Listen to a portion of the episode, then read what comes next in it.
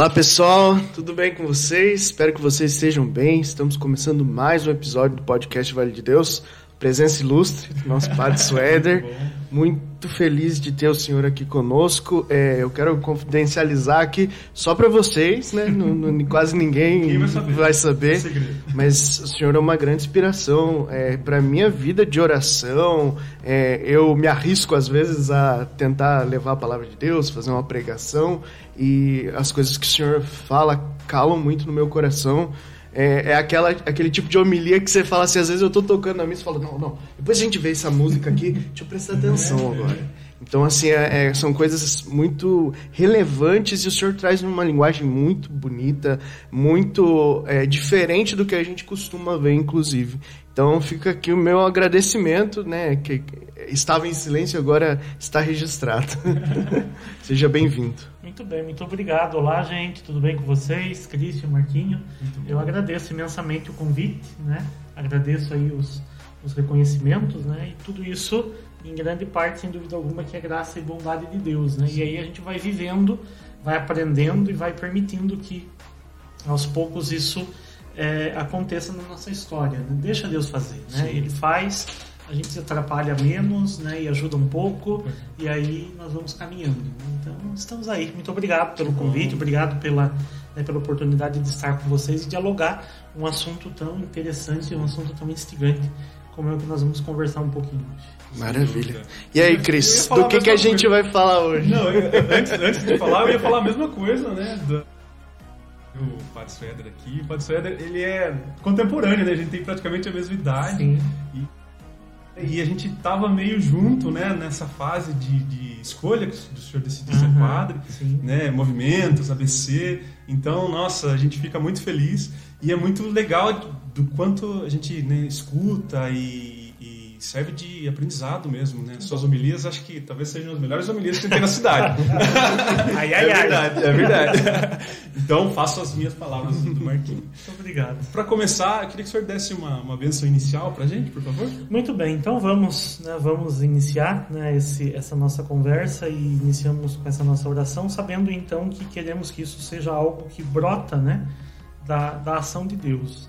E é muito bacana quando a gente olha a ação de Deus acontecendo na nossa história, né? No normal da nossa vida, no nosso dia a dia, e reconhece aqui é o lugar, né? Aqui é o lugar onde onde Deus se manifesta.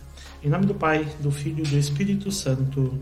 Amém. Amém. Nós nos colocamos, Senhor, diante da vossa graça, diante da vossa presença.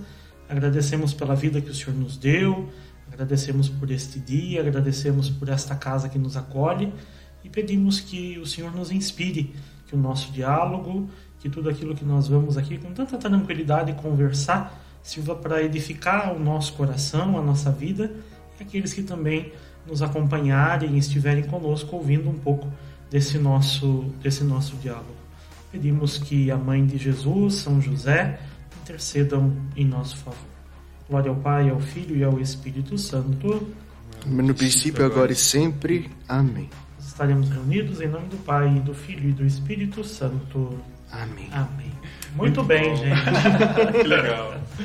Então, a gente tinha, até fruto de uma campanha que a gente fez né, nas nossas redes, né, a gente pediu a opinião de, das pessoas que nos escutavam, né, temas diferentes e tal.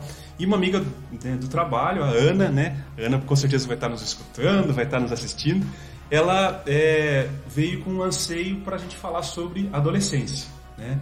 E aí passaram acho que um ou dois dias, né? Foi uma missa que o padre presidiu, é, presidiu aqui na nossa comunidade, Sagrada Família. E aí eu falei assim, aí ó, pronto, alguém que pudesse falar sobre adolescência. E talvez acho que um acaso de Deus, nesses acasos de Deus, é, eu tinha estudado para a gente fazer é, um sermão, um pequeno sermão lá no, no, na vigília, lá, né, dos uhum. talentos, que aconteceu em março, eu tinha estudado sobre Jesus aos 12. Falei, pô, adolescência, Jesus aos 12, tá tudo ali, né, no mesmo caminho. e aí fui falar com o padre, o padre falou, nossa, perfeito, tema muito bom, vamos conversar assim.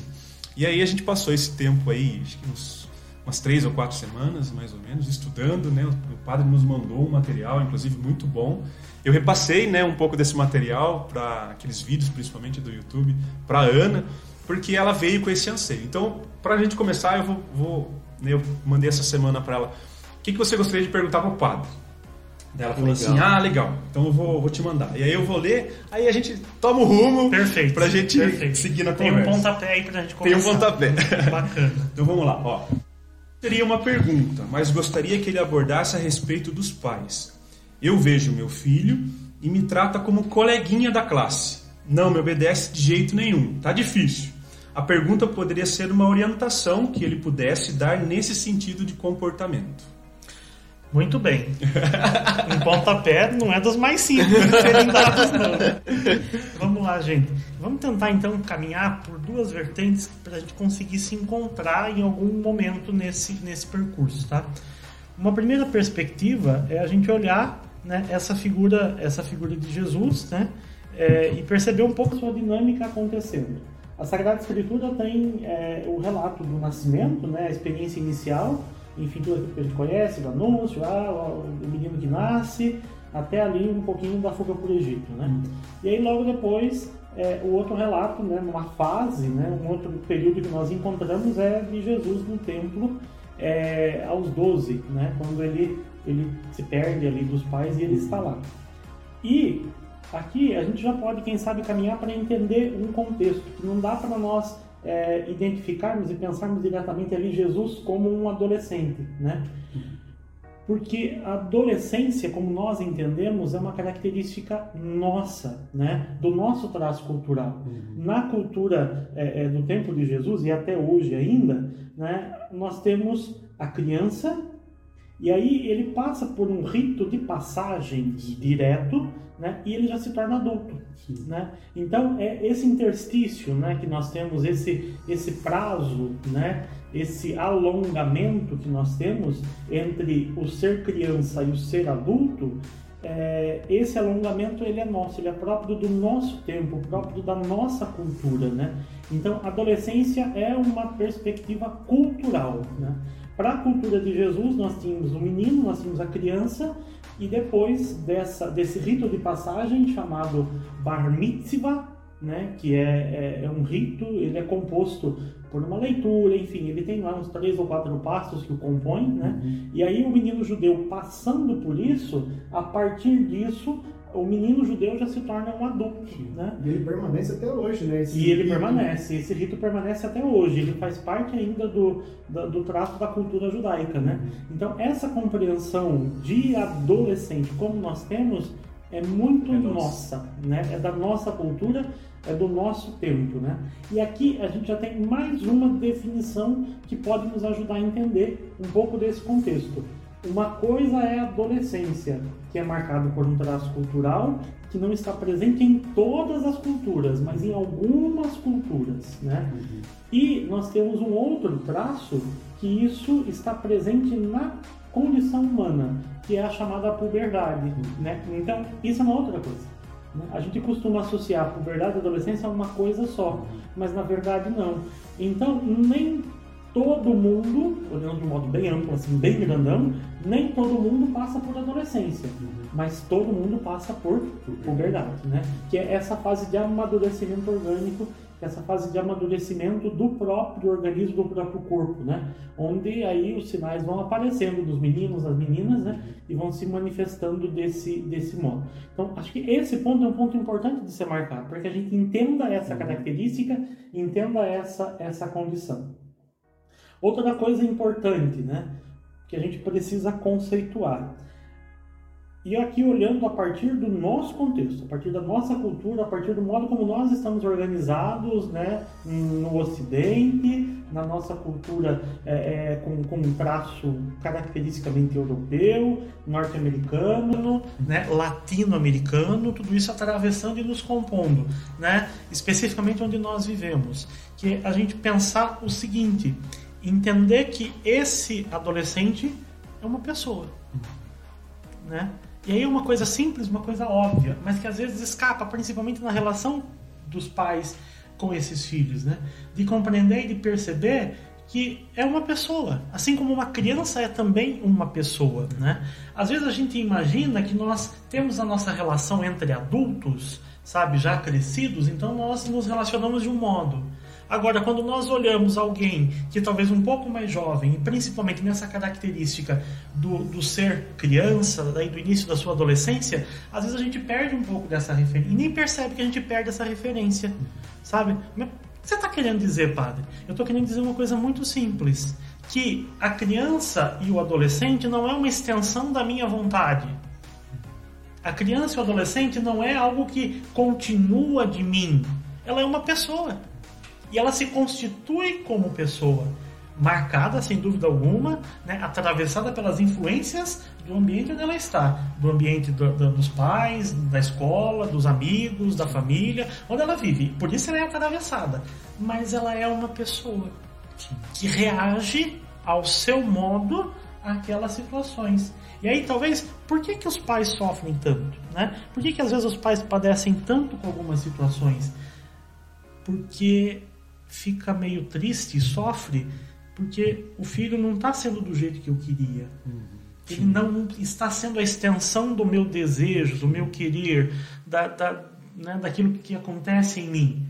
E aí, poxa vida, está tudo errado, é. né? Por quê? Porque o certo sou eu, né? O é. padrão correto sou eu. Não é você o padrão correto. e para a criança também, né? Porque ela começa a deixar né, de ver os pais como essa referência de padrão, de modelo, de super-herói, de, de qualquer coisa que ele vislumbre, né? É, e ele começa a entender que existem outros padrões, outros modelos no mundo, Exatamente. talvez até melhores. Né? Exatamente, né? Exatamente. E aí isso deixa os pais desesperados, né? Porque aí os pais vão apresentar uma ideia, vão apresentar um assunto, né? ele está aprendendo outra coisa muito bacana também, né?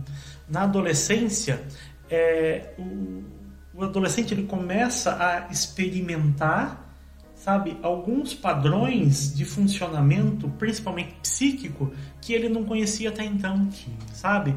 Então, imagina que você é, está diante de um super jogo. Vamos falar de jogo talvez seja mais, mais fácil, né? De um videogame fantástico, uma porção de recursos.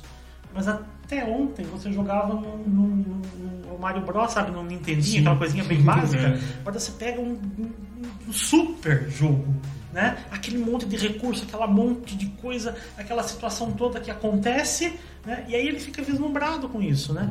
Ele começa a, a conseguir pensar de um jeito mais amplo, a, desenvolver um processo de abstração de um jeito mais amplo. Ele, a, né, o adolescente quando ele está crescendo, ele começa a perceber os recursos, né? Que às vezes a gente não dá conta de lembrar como era, mas ele era um recurso limitado e agora os recursos começam a se tornar muito grandes e ele não sabe direito como lidar com isso tudo, né? Então, por isso que às vezes ele é tão afrontoso, é por isso que às vezes ele é, ele é tão questionador, né? Porque, porque eu já consigo pensar também.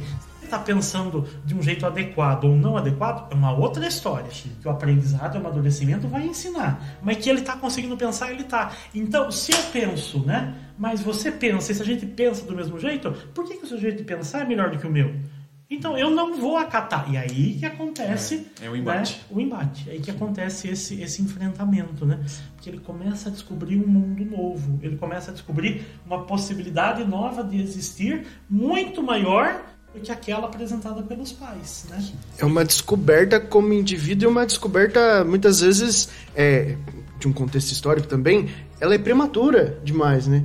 É, geralmente o que se tinha antes, eu até achei interessante uh, aquele vídeo que o senhor compartilhou da é, Diana e Mário Corso, né? Eles é, tratam assim que é, explicam que a questão recente, a adolescência como a gente vê é. hoje, ela é pós-guerra. E aí a gente começa a olhar para esse contexto e começa a entender. Antigamente como era? Ah, é, a pessoa tinha ali, vivia embaixo das asas dos pais e só no momento em que ela saía de casa para constituir já outra família é que ela tinha essa liberdade. Hoje não, hoje essa individualização vem mais cedo, vem na casa dos pais ainda e você começa a olhar e fala: caramba, será que isso que meu pai falou tem razão mesmo? Eu, e com a internet isso se potencializou, porque aí você tem a opção de buscar outros pais, outras opiniões, outras pessoas com a mesma linguagem de vida, é, a, a, mesma vivência que você está tendo e é, talvez vão te explicar a tua situação de uma maneira muito melhor que seu pai e sua mãe vai conseguir explicar. Eu acho que quanto mais distante a gente está e quanto mais a gente se afasta da nossa adolescência, pior a gente é para tratar os, os filhos, né? Eu acho interessante que a gente não perca isso. É, é, é, até que ele, ela usa uma frase interessante, né? Que é não afogue o adolescente que você foi. Porque muitas vezes a gente acha que a adolescência ela é um rito de passagem, a gente entra na vida adulta e a gente deixou de ser adolescente. Não, muita coisa da adolescência tem que se manter tem que continuar. Então, talvez é, os pais tenham dificuldades de lidar com os filhos, de explicar as coisas para os filhos, porque estão explicando como adultos Exatamente. e esquecendo do, do, adolescente que eles foram. Né? Eu lembro que meu pai, sempre quando ele ia me dar um sermão de alguma coisa que eu fiz errado, até contextualizando, por que, que a gente está aqui hoje?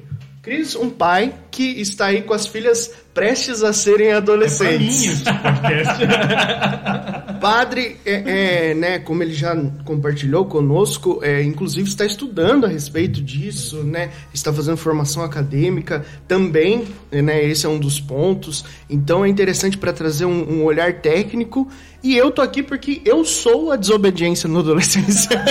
eu fui um adolescente muito obediente. Então, eu comecei a perceber que os, sermões dos meus pais começaram a funcionar, a ter razão na minha cabeça, quando eles começaram a trazer experiências que eles mesmos tiveram. Ah, quando eu tinha sua idade, aconteceu isso, isso, isso comigo. Você viu o que aconteceu com você? Presta atenção. Talvez você não precise desse ímpeto de resolver as coisas tudo na hora. É, muitas vezes vão te jogar na fogueira porque você gosta de falar, você gosta de se expressar. Então você vai lá e dá a cara tapa. Só que daí você fica como o reclamão, aquela pessoa problemática, aquela pessoa é, áspera para a sociedade. E isso talvez não seja o melhor caminho. Junta um grupo, conversa com as pessoas, e aí eles passavam experiências que eles tiveram. Isso me ajudou muito, sabe? É, a experiência dos meus pais explicando com situações da adolescência deles me abriu os olhos para muita coisa. Enquanto eles estavam naquela posição, não, eu sou o pai, você me obedece, não faça mais isso, por quê? Porque eu sou seu pai não funcionou muito bem. Sim. Só a partir do momento que eles começaram a contextualizar melhor é que as coisas começaram a fluir.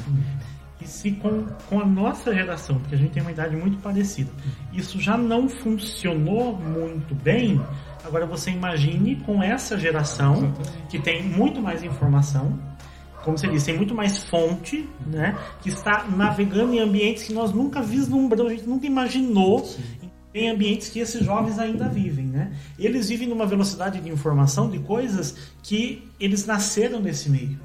Né? Os adolescentes hoje né, estão na faixa dos 15, 16, é tudo gente de 2000 para cá, uhum. né? Com uma evolução tecnológica, né? E com, uma, com, uma, com um boom de desenvolvimento e possibilidades ímpares, né? Que nós não tivemos acesso. Né? E vocês que são pais, né? Os pais não tiveram essa esse know-how todo de situações, né? E aí se desespera um pouco. E a gente vai lançar mão do quê? Daquilo que a gente tem como referência. E qual é a referência que a gente tem? Essa referência de autoridade imposta. Né? Uma autoridade que se impõe, né? De fato, eu mando, você obedece. Mas não é uma autoridade dialogada. Na verdade, a gente não tem uma dimensão real de autoridade, tem uma dimensão de poder. Né? Ou seja, eu mando e você tem que me obedecer. Gente, desculpa de novo, mas isso não funciona com essa geração. Né? Esquece. Enfrentamento não vai resolver.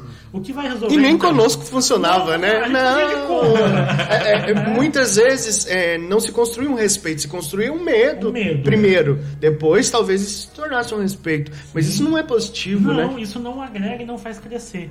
Então, se a gente quer de fato né, uma relação que aconteça de um jeito saudável é uma relação de respeito. E aqui é importante pontuar uma outra coisa. Que outra coisa? Relacionamento saudável não significa relacionamento sem conflito. A gente imagina que um relacionamento saudável é um relacionamento que não é conflituoso. Mas, meus caros, diga para mim, cada um de nós tem uma compreensão, uma concepção diferente de mundo, sabe? Por mais que todo mundo tem irmão, né? A gente foi criado na mesma casa, do mesmo jeito, né? Com as mesmas regras e normas. Mas eu tenho certeza que cada um de vocês é diferente do irmão de vocês. Sim. Sou Sim. completamente diferente do meu irmão.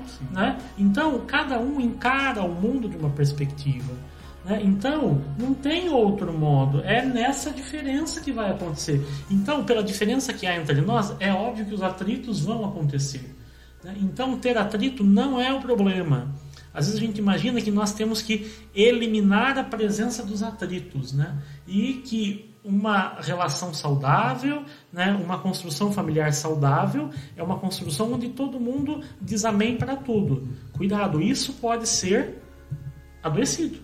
Né? Essa relação pode ser uma relação doentia, né? onde eu não tenho espaço para ser quem eu sou, onde eu me moldo completamente aquilo que você deseja. Né? E aí, a partir do momento que eu não tenho alguém que defina quem eu tenho que ser, eu vou ser quem? Né? Infelizmente, isso é infelizmente mesmo, pai e mãe não é eterno. Acaba, né? E se não ofereceu condições a seus filhos para que eles se tornem autônomos, independentes, que eles consigam lidar com as suas próprias situações, e quando os pais estiverem mais presentes, qual vai ser? Como é que é- essa pessoa vai dar conta de encarar o mundo? E aí é por conta. né? Aí é por conta, sabe? Então não tem jeito. né? Então, é, tem confusão? Tem. Tem enfrentamento? Tem. Tem dificuldades de convívio? Tem. É assim mesmo. Sabe? Isso faz parte da relação. Isso faz parte do convívio, né? Agora, você tem que me cortar, senão eu não paro. Não, fica, fica tranquilo. Tá? Eu não paro. Fica em paz.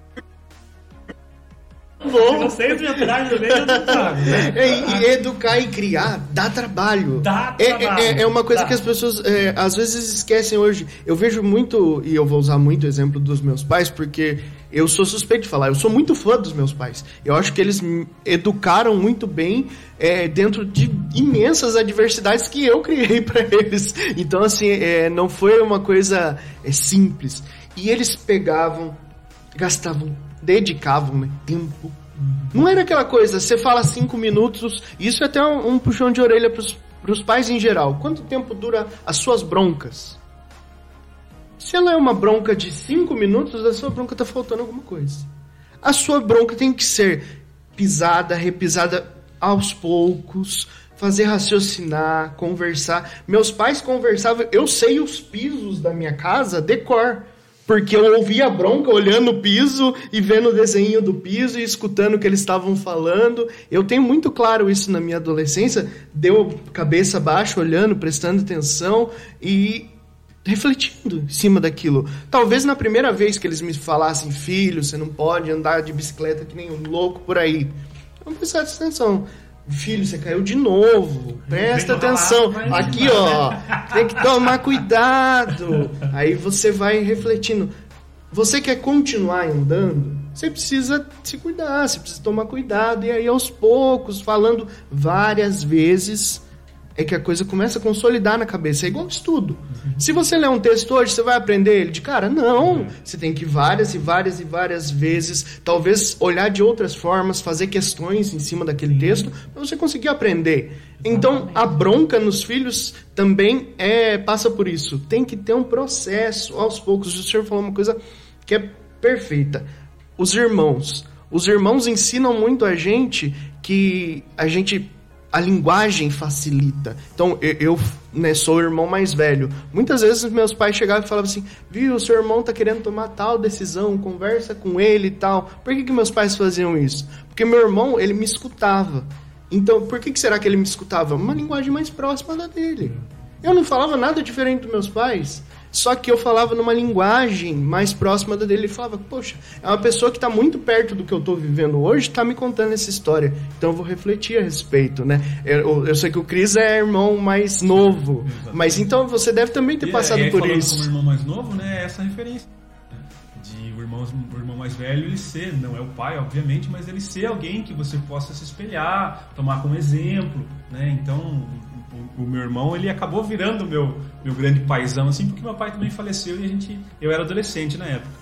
Então, é- é- essa referência de exemplo, de alguém para seguir, eu quero ter esse mesmo emprego. Tanto que a gente siga pela mesma área né, de profissional. Mas é justamente por conta disso, né? Essa, esse segmento que a gente tem pelo irmão mais velho. Hum, eu e meu irmão também, mesma coisa. Mesma área profissional também. O senhor é irmão mais velho ou Eu mais irmão mais velho. É, então. Meu irmão, Senhor- sou irmão mais velho. Né? Mas meu irmão não seguiu o mesmo caminho. Mas o senhor co- escolheu também um caminho muito ímpar, É, né? é, É é- muito ímpar, não é é tão muito. comum, Não é tão né? comum. Mas pensando, né, né, nesse, nessas dicas, né, e, e aí nesse processo de aprendizagem, porque a gente acaba aprendendo para que a gente possa executar. E aí eu tô quietinho porque eu quero escutar mesmo, né? Afinal de contas eu tenho uma filha, ela tá com 10 anos e a gente já começa a perceber uns traços aí de puberdade, de adolescência, tanto fisicamente quanto Uhum. né, psicologicamente, já né, aquela história de se trancar no quarto, né, querer ficar sozinha, não se abrir mais. Eu tenho uma a, a Cecília tem sete anos, é uma criança assim extremamente amorosa, adora dar beijo, adora a, a Maria já não é mais essa criança, né? Então a gente já entendeu que é- é uma fase nova chegando por aí.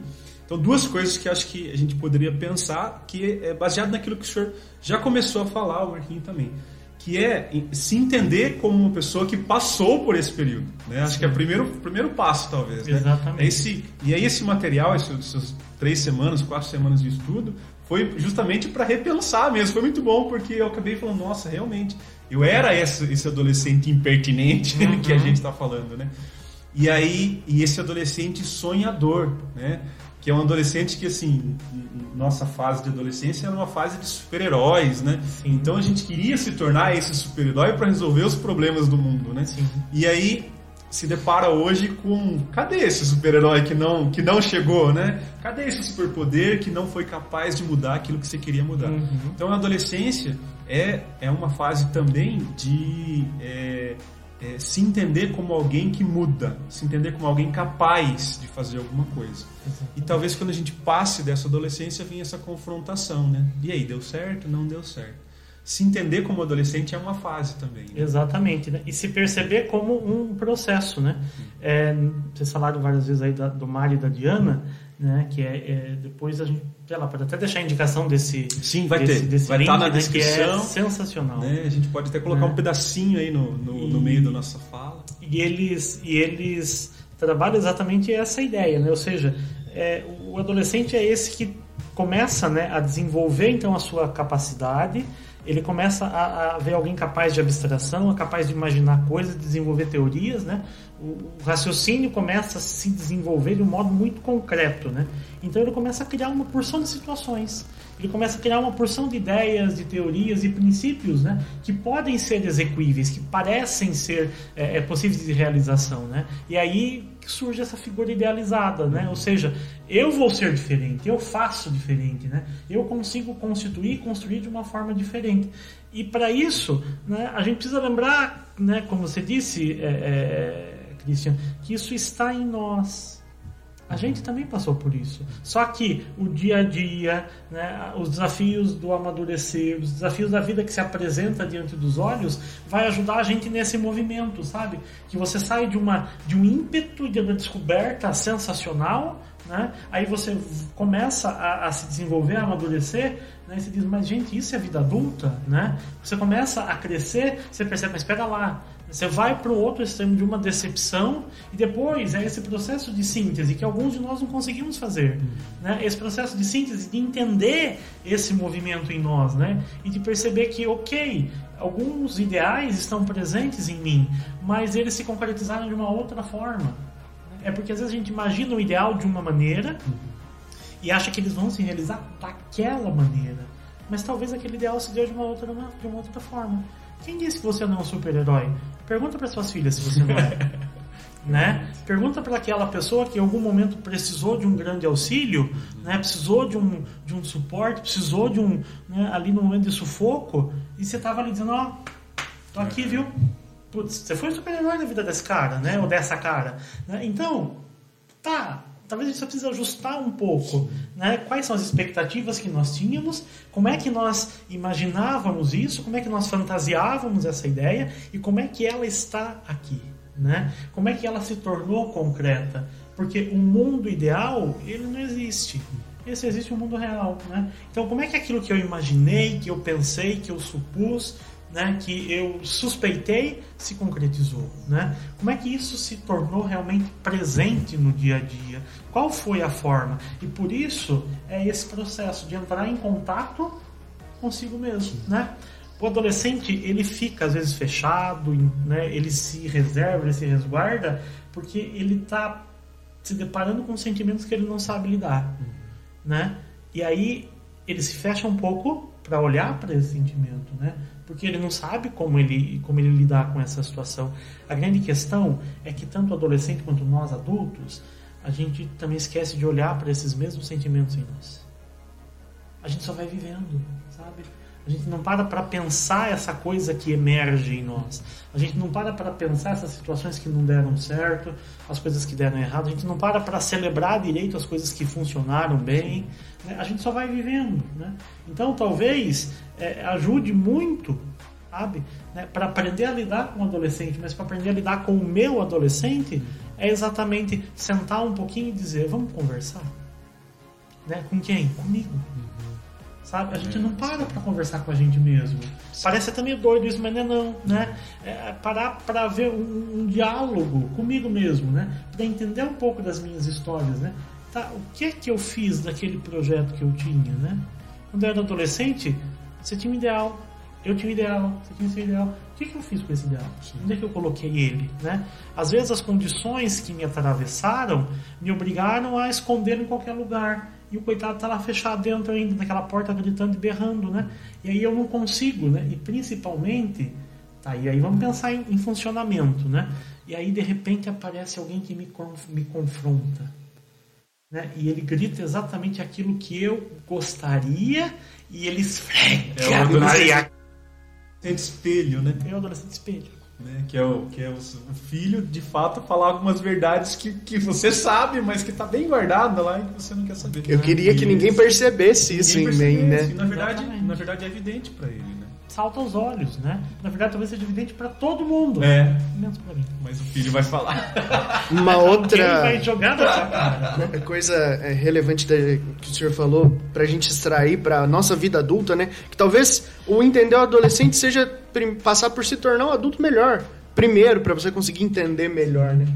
E é essa coisa do criar os projetos e aí você vê que eles eh, ou não se executaram ou se executaram de uma forma diferente. E eu sentar para conversar, eu vou dar um exemplo da, da minha vida assim. Eu, quando era adolescente, né, eu queria ser músico, eu queria ter uma banda, tocar, é, viver, inclusive financeiramente disso, né, comecei, juntou um pessoal e a gente começou a, a, a, tocar e tudo mais, só que chega um tempo em que as responsabilidades da vida chamam a gente, aí eu pensei, não, não dá para conciliar faculdade com banda, com tudo isso, e aí fui deixando isso um pouco de lado. Chega um ponto que essa conta vai chegar, esse adolescente gritando: e aí, e aí, como é que você vai fazer? Aí eu tive que sentar com ele e conversar e dizer: não, então vamos achar um meio do caminho. Eu gosto muito de tocar na igreja. E então vamos fazer isso de uma forma caprichosa, vamos montar um grupo legal, vou colocar aquele sonho que eu tinha de montar um, uma banda, um, né, em montar um ministério, adaptar para a vida adulta. E foi isso que, né, é, com muita alegria eu falo que a gente conseguiu. Hoje a gente tem, né, o Cris participa junto, né, é, é, até mandar um abraço pro pessoal, o Nixon, o Guilherme, a Cris, é, a Sandra, que participam com a, com a gente, né? É, eu esqueci de alguém, Cris. Esque... O, o, a Pri, o Diego, né? A, aí a, a Maíra e a Ju também, que participam junto com a gente, né? Com, com o pessoal. Gente, é, vocês realizaram esse sonho em mim, então fica o meu agradecimento. Isso que eu queria ter conquistado eu, eu na tô, adolescência. Eu tô lá pra ele, né? Pra... Aí ele, não, volta. Não dá pra ter aquela banda. Tem que ser mais. mais... Você é o, é o, o grilo falante dele, o Sebastião dele. E funcionou muito bem. Hoje eu me sinto realizado. Tocar para Deus. É, é, na verdade, a gente percebe que no meu coração foi muito isso. Foi muito melhor do que o sonho inicial. Então eu consegui melhorar esse sonho da adolescência. Talvez você tenha aí na sua casa um monte de sonho você ainda não colocou para realizar. E aí, esse conflito pode gerar uma depressão, Sim. pode gerar uma ansiedade. São, são a- até do, do vídeo, né? São as, as dívidas, né? Que a Sim. gente não paga, né? Que a gente fica, ela fala assim, a gente paga a- em prestações, Prestações, né? Em né? parcelas. Porque na vida adulta, né? Talvez você não fechou essa conta lá atrás, né? Não resolveu essa questão e aí você fica postergando. Em algum momento da sua vida você fala, não, aquilo que eu não fiz, é, eu não vivi aquela adolescência que eu deveria ter vivido e eu quero viver ela agora, Sim, da minha né? forma, do meu jeito. E aí essa dívida não paga, nessa busca da juventude né, a qualquer custo. Né? É- é- também é uma forma da gente né, repensar essa questão do, do autoconhecimento mesmo. Né? Eu, eu tenho uma coisa que eu não fiz lá no na minha adolescência que, eu- que eu tenho que fazer ainda. Tem que fazer, né? E aliás, foi um convite da Pri, né? Se a Pri não tivesse me convidado pra gente montar esse ministério junto, é, talvez eu não tivesse realizado esse sonho até hoje. É uma coisa que precisa ser feita. Tem um monte de coisa. Às vezes você fala assim, nossa, eu queria é, escrever um livro. Tá, mas começa, abre um Twitter lá, coloca umas coisas que você gosta, que tá no teu coração. Talvez seja um meio do caminho que você se satisfaça com aquilo e realize esse sonho, né? Às vezes você não seguiu a carreira para aquilo, mas hoje a gente tem tanta coisa que a gente pode fazer, tantos recursos bons, né? É, com a internet, com tudo mais, que a gente pode realizar sonhos de formas muito diferentes e às vezes muito melhores, né? Exatamente, exatamente, né? E aí, né, acho que nessa, nesse caminho, a gente pode olhar um pouquinho, né, porque aí a gente está defendendo o adolescente, né? É, vamos tentar defender um pouquinho, entre aspas, aí, o adulto, o pai e a mãe, né? Sim. Nessa, nessa situação agora. Vamos pensar um pouquinho neles, né, também. Que tem um ideal, né, para o seu filho. E, de repente, deseja realizar né, o, esse ideal no seu filho, sabe? Tá, não vai dar, colega. É, Né? Ele não vai realizar o seu não é um bom caminho. Não é um bom caminho, né? E aí, talvez uma coisa que falte muito no nosso tempo hoje, gente, é dialogar, sabe? Né? De novo, se eu entendo e reconheço que aquele né, que está ali né, é uma pessoa, né? se eu reconheço que aquele que está ali é alguém, um indivíduo, né, ou seja, ele também tem as suas vontades, ele também tem os seus desejos, ele também tem as suas condições. Se eles são realizáveis ou não, isso é uma outra história, sabe? Mas é, gastar tempo de fato com o seu filho, né? Comemorar as vitórias do filho, mesmo que elas sejam irrelevantes para você. Pra você. Ah, meu filho fez um jogo de celular lá. Nossa, eu acho que isso não vai dar futuro. Caramba! Comemora isso. Ele tá criando alguma coisa, né? Sim, né? De, de celebrar junto, né? E de acompanhar, de ouvir um pouco, né? Por que que às vezes gera, né? Nós já falamos que vai haver esses enfrentamentos, vai haver esses atritos, né? Mas será que a- o, o filho, quando chega para o pai, quando ele está com o pai né, ou com a mãe, é, qual é a recepção que ele tem? sabe? E, ok, talvez essa recepção seja de uma guarda levantada, né? Ou seja, os pais já vêm prontos para dar um, um sermão nele ali. Então, ele não vai voltar de novo, porque para voltar para escutar bronca eu não volto. né? Então, eu fico fechado. É, mas, ao mesmo tempo, às vezes essa bronca da parte dos pais, né? Essa situação que vem já sabuga a situação ali, é porque medo do que vai ouvir. Então, você não vai falar sabe?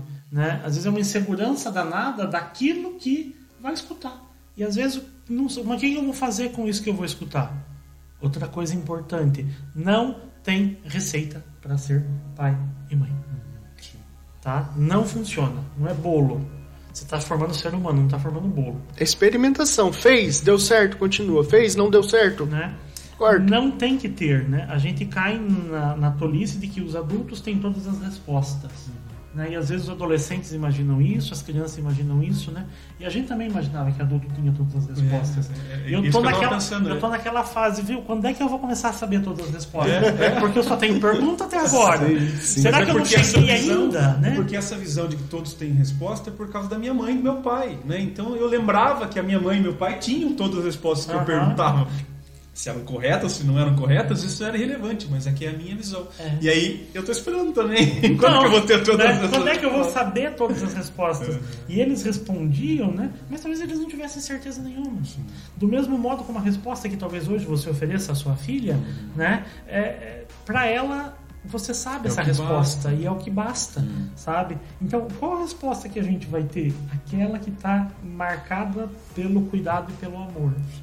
Essa é a resposta verdadeira, né? Que está marcada pelo carinho e pelo cuidado, né? E às vezes a resposta é exatamente olhar para o seu filho e dizer: Eu não sei, vamos conversar? Porque, gente, de novo, como nós subestimamos um pouco as nossas crianças, quando nós subestimamos muito os nossos adolescentes, nós imaginamos que eles são um problema e só e mais nada, né? Por que, que você não para para ouvir qual é a sugestão que ele tem? Talvez ele já tenha ouvido aquilo em algum lugar, tenha lido em algum lugar, ele viu aquilo, né? Alguém falando isso e que você não ouviu sabe? Ele consome uma quantidade de conteúdos que a gente não consome, pelo, porque a nossa vida não dá tempo. Me fez lembrar de uma história né? incrível. Tem o Luca, que é, o, o Cris já conhece ele, ele é filho da minha prima. E ele é um moleque, assim, é, é, à frente do tempo dele, assim, sabe? Muito inteligente, muito esperto. E uma vez ele chegou na festa de aniversário dele e falou assim: é, Por que, que esse pãozinho é verde? E ele perguntou para mim. E eu falei assim: Ah, porque ele é do Hulk. Daí ele falou assim: Ah, é? Será que não é porque tem corante? falei: Meu Deus do céu. Não deu certo. Sabe, assim, é uma coisa que você fala assim, meu Deus do céu. É, cuidado com o que você fala para as crianças, eles são muito espertos. Mas o, mas o fato da experimentação mesmo, né? É, duas situações de fases diferentes de vida. Né? Quando elas são muito pequenas, as crianças são muito pequenas, sempre vem algumas perguntas, principalmente aquela que você fala, não estou preparado para responder. Sim. Né? Perguntas sobre sexualidade, sobre de onde vêm os filhos, né? E aí, é, a resposta ela tem que vir, mas a resposta não tem que ser elaborada. Exatamente. Né? A resposta, né? Ela vai se completando ao longo dos anos. Vem da barriga da mamãe. Sanodo. A criança não quer saber sobre o sistema reprodutor nem nada. Ela não tem ela condição não tem. de entender isso ainda. Necessidade. E hoje, né, que elas já estão em fase escolar, né, já necessita dessa construção. Então a minha mais nova, ela sempre vem com pergunta de matemática para mim. Ah, como é que faz tal coisa? Eu falei assim, então vamos fazer junto, né?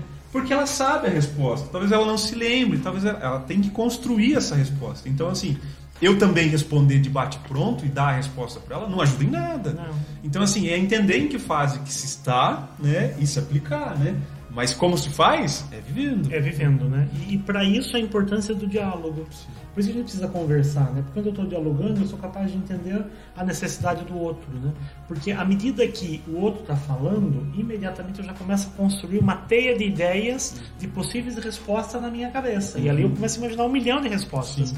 Só que às vezes ele não quer saber todas essas respostas. Às vezes ele quer saber uma outra coisa, né? Mas aí eu já corto ele e já dou uma resposta direta para ele. Já quer resolver já quer na hora, né? né? Se a gente pegar os ditados populares, eles são ricos de sabedoria. Não é à toa que viraram ditados, né? E a gente às vezes negligencia, não repete mais. Uhum. Mas tem aquela coisa de não é dar o peixe, é ensinar a pescar. Sim, né? Ensinar a pescar é muito mais trabalhoso, é lógico claro, que é. dar o peixe é mais fácil mas às vezes você precisa dedicar aquele tempo para nunca mais precisar fazer aquilo. Então sentar e falar assim, vamos lá então. Porque é muito fácil você chegar lá, ah não, deu 422 aqui a conta, tá bom? E sai. Resolveu, né? Ah, pega o celular aqui. É, é, o celular virou a chupeta moderna, né? É, assiste o celular aí e tá tudo certo. E isso é. é. o caminho, é o dar o peixe. É dar o peixe. Você não tá é, fazendo criar raciocínio, né? Precisa gastar tempo sabe? Educar é gastar tempo. Sim, sim. Né? É estar tá junto, é acompanhar, é ter paciência, é respeitar o tempo, né? É, é ir devagar, é ir com calma. Né? Mas e se meu filho não quer falar? Que esse é um problema, né? E se ele não está afim de diálogo? E se ele não quer me ouvir, ele não quer me escutar? E aí a gente volta de novo na mesma questão, sabe? É, mas por que será que ele não quer te ouvir? Sim. Tira o foco. Sim. É hora de fazer, talvez. Pega uma bola, vai jogar uma bola com o filho. Você não tem nada para falar naquele momento. É, aos poucos ele vai se abrir. Às vezes no final do dia, a hora que tiver todo suado, voltando no carro, que ele vai falar assim: Eu tô meio chateado porque estão brigando comigo na escola. Sim. Pronto. Você abriu o espaço, mas não é aquela coisa, por que, que tá com essa cara? Por que, que tá assim?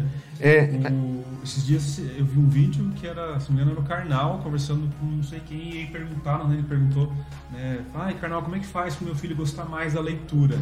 Ele falou assim, então, é você que tem que ler com ele, ler junto dele, estar com ele nesse momento. Não é jogar um livro no peito da criança e vai pronto. Fazer. Não vai fazer. pelo contrário, ele vai odiar aquilo. Né? Vai. Então, para ele pegar gosto, você tem que dar um esforço. Tá. E, e ter filhos, né? É uma decisão, falou assim, ah, eu não tenho tempo, eu trabalho muito, não sei o quê. Então você errou na sua decisão lá atrás de ter um filho, né? Planejou é abrir mão de muita coisa que você faz para poder criar. Exatamente. E, e, assim, você pode ver isso como um sacrifício, mas também pode ver isso como a melhor coisa do mundo. Né? São, são fases. E aí, outro videozinho de internet, é, a, tipo, um recém-nascido um recém são 28 dias.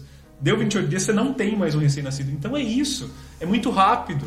Né? Essa fase, a, a, criança é até uma idade. Vai passar aquela idade, ela não é mais criança. E aí você não está perto, você perdeu. E aí você pode perder um trabalhão, um esforço, mas você também pode perder uma graça de estar com uma criança nessa fase. Exatamente, né? E com esses desafios todos, gente, e aí principalmente aos pais e mães, né? Não é fácil mesmo, tá? Então acho que vocês precisam também dar uma, uma aliviada um pouco na autocobrança, né? Porque a gente vive hoje numa geração e numa, numa fase de mundo de vida perfeita, né? Uhum de super pai, de super mãe, né? Daquele pai espetacular, daquela mãe espetacular. Né? Não tem isso aí. Tá exagerado, né? Tá, tá demais, exagerado. Tá demais, ah, porque a, né? a, alimentação tem que ser assim, assim, assim, assim, assado. Mas é, vamos refletir um pouquinho, até desse exemplo da alimentação especificamente por conta disso. Nós somos a geração que mais vive e tem mais qualidade de vida hoje em dia. E a gente não comeu do jeito que as crianças hoje estão comendo. Então, é existe, tem que ter um pouco de reflexão em cima tem, disso. Tem, né? Tá demais, Tem muita coisa. Uma, uma autocobrança, né? Uma cobrança Sim. exagerada, uma cobrança excessiva, né? Em cima é, é, do ser pai. Não, não E isso dá. afasta a vontade de ser pai. Afasta. Nossa, tá tão difícil hoje, porque você vê na internet aquela mãe que ela tem que tirar o leite tal horário, que tem que dar a comida sem nada de sal, a- o doce só depois dos 15 anos de idade. Poxa, não, calma. Aí fica muito difícil ser mãe. Ah, porque o pai tem que ser assim, assim, assim, assim, assado. Meu pai, é, como meu pai, me- você falou de leitura, Cris, como meu pai que me ensinou a ler, eu via ele lendo. Ele não pegava um livro e falava. "Ah, no começo, na infância, lia pra mim. A partir do momento que eu já sabia ler, eu via ele lendo e falava assim: Nossa, meu pai tá fazendo isso, deve ser legal, né? Porque ele se entrete ali, fica. Ah, eu vou pegar então, vou tentar ler também. Porque muitas vezes o livro que é interessante pra você não vai ser interessante pro filho. Exatamente. É que é, acho que isso tem a ver também com a questão do, do pensamento de investimento, né? Então, se eu estou investindo no meu filho, aí você fala assim, é o filho do Cristiano Ronaldo, né? Que já tem 5, 6, 7 anos de idade, já, é, já poderia ser jogador profissional, de tanto esforço e investimento que o pai, que a mãe desenvolve sobre a criança. E, na verdade, o filho não é investimento. Né? Filho, não, filho não tem que dar retorno. Não, né? não. É, da mesma forma que eu né, não tive que dar retorno para os meus pais. Então, se entender como algo que não é, não é um objeto, não é uma coisa que vai te dar um retorno lá na frente e os, tudo que você está fazendo de investimento agora. Não, para. Cria um ser humano legal pra você conviver com ele. Exatamente. Exatamente. Né? né? Basicamente Exatamente. É isso. E, e quando a gente teoriza demais, sabe, é, o, o ser humano, é, você tira toda a espontaneidade do processo natural. Né? A gente foi feito para funcionar e a gente funciona. né? É, na faculdade agora, né, a gente olha lá quais são as condições necessárias para um processo de educação. Você olha para aquilo e diz, gente, como é que eu estou funcionando até hoje? Né? Como- Como é que eu dei Que eu não certo? fiz muito modo? dessas coisas né? aí. Porque entendo o processo daquilo que meus pais não fizeram. E aqui eu não estou dizendo que o processo teórico não é importante. Eu não estou dizendo que desenvolver teorias para aprender a ler e a pensar o ser humano não seja importante. Só que a gente não pode fazer daquilo de novo uma receita. Tá? Ser humano não é receita de bolo, insisto mais uma vez. Ser humano é processo natural acontecendo, né? Existe em nós, existe em nós uma uma e se a gente olha por esse aspecto, uma programação natural para funcionar e vai funcionar. Né? Se a gente olha por uma perspectiva é, é, mística, né? existe um projeto e um cuidado da parte de Deus ao nosso lado que nos conduz no caminho, sabe? Então, não tem que ter esse desespero exacerbado, sabe? Tem que. Eu diria que é relativamente simples. E por isso que é difícil. Porque é simples. Precisa parar para conversar. Precisa ter paciência. Precisa saber escutar, sabe? E isso com o outro e com você mesmo. Tem dia que você não vai dar conta do seu filho, sabe? Tem dia que não vai, tem dia que o seu filho adolescente vai tirar a sua paz até o último fio de cabelo. Não vá tentar resolver alguma coisa com ele nesse momento, porque vai dar ruim, muito ruim, né? Deixa ele lá.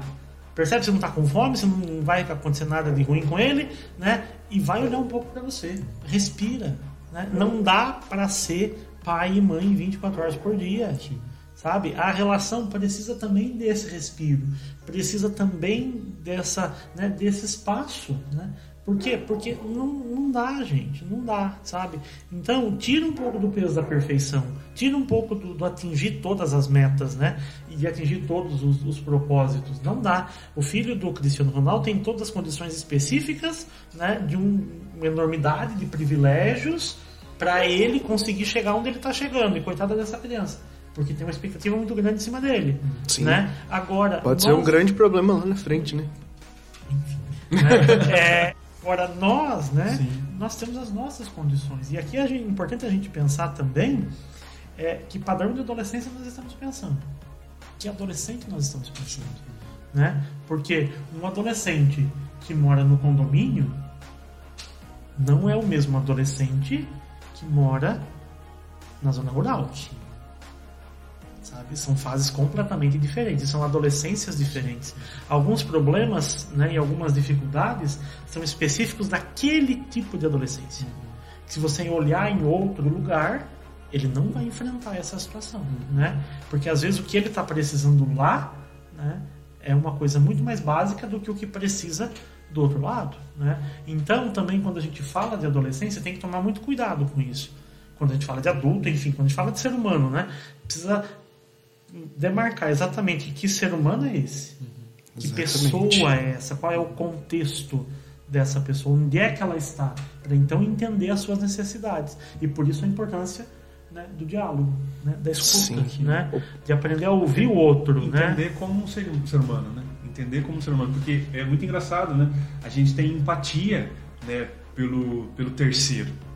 A gente tem empatia por alguém que não mora junto com você né? Você quer é, sentar agora comigo aqui, eu vou te escutar, eu vou chorar com você, eu vou fazer, né, né te colocar no colo se for preciso. Mas a gente, muitas vezes a gente não tem empatia pelo filho. Sim.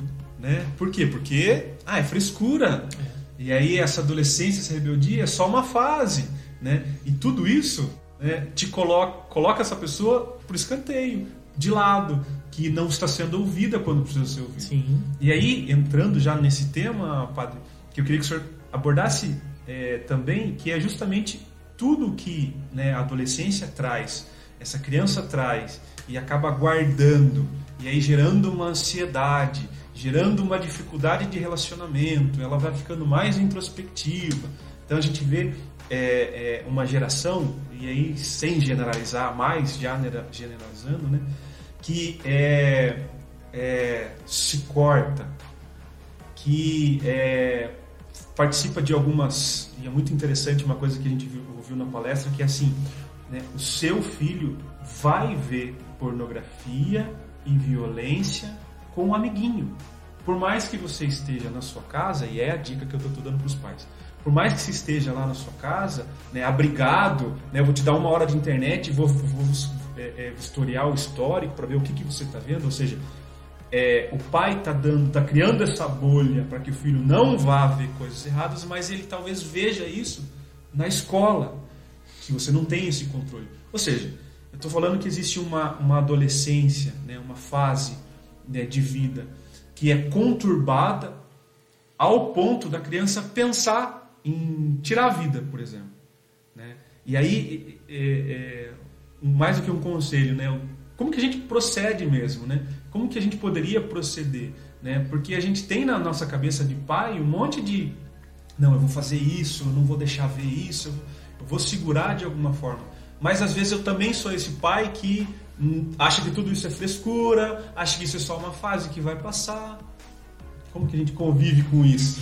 Só, antes do, do padre entrar nessa fala, só uma última dica que eu queria deixar para os pais é o sentido de você entender o seu papel. O seu papel é.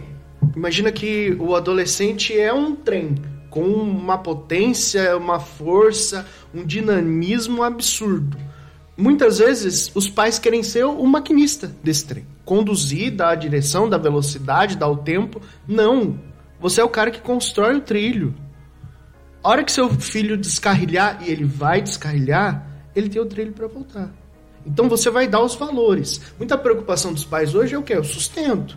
Então, não é você falar assim, filho, eu quero que faça essa profissão, faça assim, faça assado. Não. Ensina valores que ele vai usar em todas as profissões. Você tem que ser honesto, você tem que falar a verdade para as pessoas, você tem que respeitar hierarquias. Você vai ter pessoas que vão ser acima de você, pessoas que vão ser abaixo de você, saber ser um bom líder, saber ser liderado. Isso são coisas que você cria os trilhos. A partir desse momento, que caminho ele vai escolher, se ele vai escolher profissão A, B ou C, isso é uma escolha do filho. Se isso traz o sustento, maravilha. E aí eu devolvo para o padre continuar esse raciocínio para gente. Muito bem. Muito interessante essa, essa sua fala, Marquinhos, que você traz aí, alguns princípios quando você fala de valores, né? Então, acho que essa ideia dos valores vai ajudar também é, é, na, na, sua pergunta, na sua pergunta, Christian. É, ok, como é que eu consigo, né? O meu filho ele está exposto, não tem como, né? Ele está exposto a um mundo que é muito mais amplo, né? E que vai além dos meus cuidados, que vai além dos, dos desafios, né? Que eu consigo de fato governar e controlar dentro da minha casa e ele está, né? Então a grande questão é como é que eu consigo preparar o meu filho para lidar com esses desafios.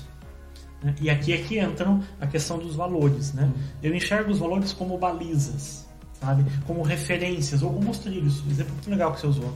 Né? Ou seja, quando você dá algumas referências para que a partir dali ele consiga gerenciar isso. É óbvio que no início de um processo de adolescência ele ainda não consegue lidar com isso. Ele está aprendendo a administrar essas situações. Ele está aprendendo a lidar com essas ferramentas, com né, os recursos que ele tem desse super jogo que é a vida, né? Que não é mais aquele joguinho de quatro botõezinhos. Né? Agora o botão tem um monte de função, que antes só tinha uma, agora tem dez. Então ele está aprendendo a administrar isso ainda. E aí ele perde o jogo, ele se decepciona, ele se frustra, ele vai ficar chateado, né? Então, ok, ele está lidando com essa situação. Esse é o primeiro passo. Ele ainda não vai saber. Por isso que essa presença é fundamental. Uhum. Esse estar junto no mundo ideal é fundamental, né? Parar para ouvir o que essa pessoa tem a dizer, né? Então, prestar atenção nos filhos, sabe? Né? Prestar atenção nas atitudes dos filhos, não é só naquilo que ele fala. Né? Porque a gente fala, não fala muito. E adolescente fala menos ainda. Menos ainda. Né? Então, presta atenção. Presta atenção na rotina, presta atenção no por isso que gasta tempo. É, meu pai fala muito, eu sei se tá bravo, se tá feliz, do jeito de fechar a porta. Presta atenção sabe? Presta atenção por que que, que que tá acontecendo, né? Então precisa aprender a olhar, precisa aprender a entender o que está presente, né? Porque a pornografia vai chegar? Vai chegar. Será que algum dia não vale a pena sentar e bater um papo sobre pornografia? Sim. Né? É porque, de novo, tem coisa que a gente acha que a gente não pode falar. Né? Tem coisa que, porque nós somos ensinados de alguma forma a dizer esse assunto a gente não trata. Mas se eu não posso falar desse assunto com os meus pais, eu vou falar sobre eles em algum lugar e com alguém. Sim. Tem em algum lugar, eu vou falar sobre isso. A curiosidade vai existir, é inerente vai, do ser humano. Não, isso aí tá A em verdade nós. É, é, talvez é nem falar, é, é experimentar, né? É viver essa.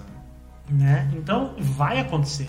Por isso, diálogo né? É perceber quais são as demandas que emergem, né?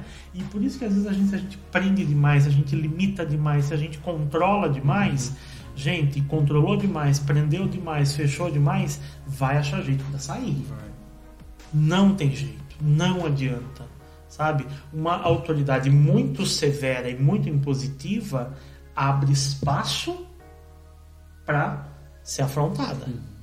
Ela dá condições e ela alimenta para ser questionada e para ser desafiada e para ser rompida. Então, rigor demais não resolve. O padre, você está dizendo então a gente tem que ser permissivo na coisa? Não. Vai junto, dialoga, escuta, conversa, sabe? Né? Oferece referências diferentes. Oferece visões diferentes. A gente já tem noção mais ou menos do que permeia a vida dessa juventude. Já tem noção mais ou menos do que permeia a vida dessas crianças, desses adolescentes.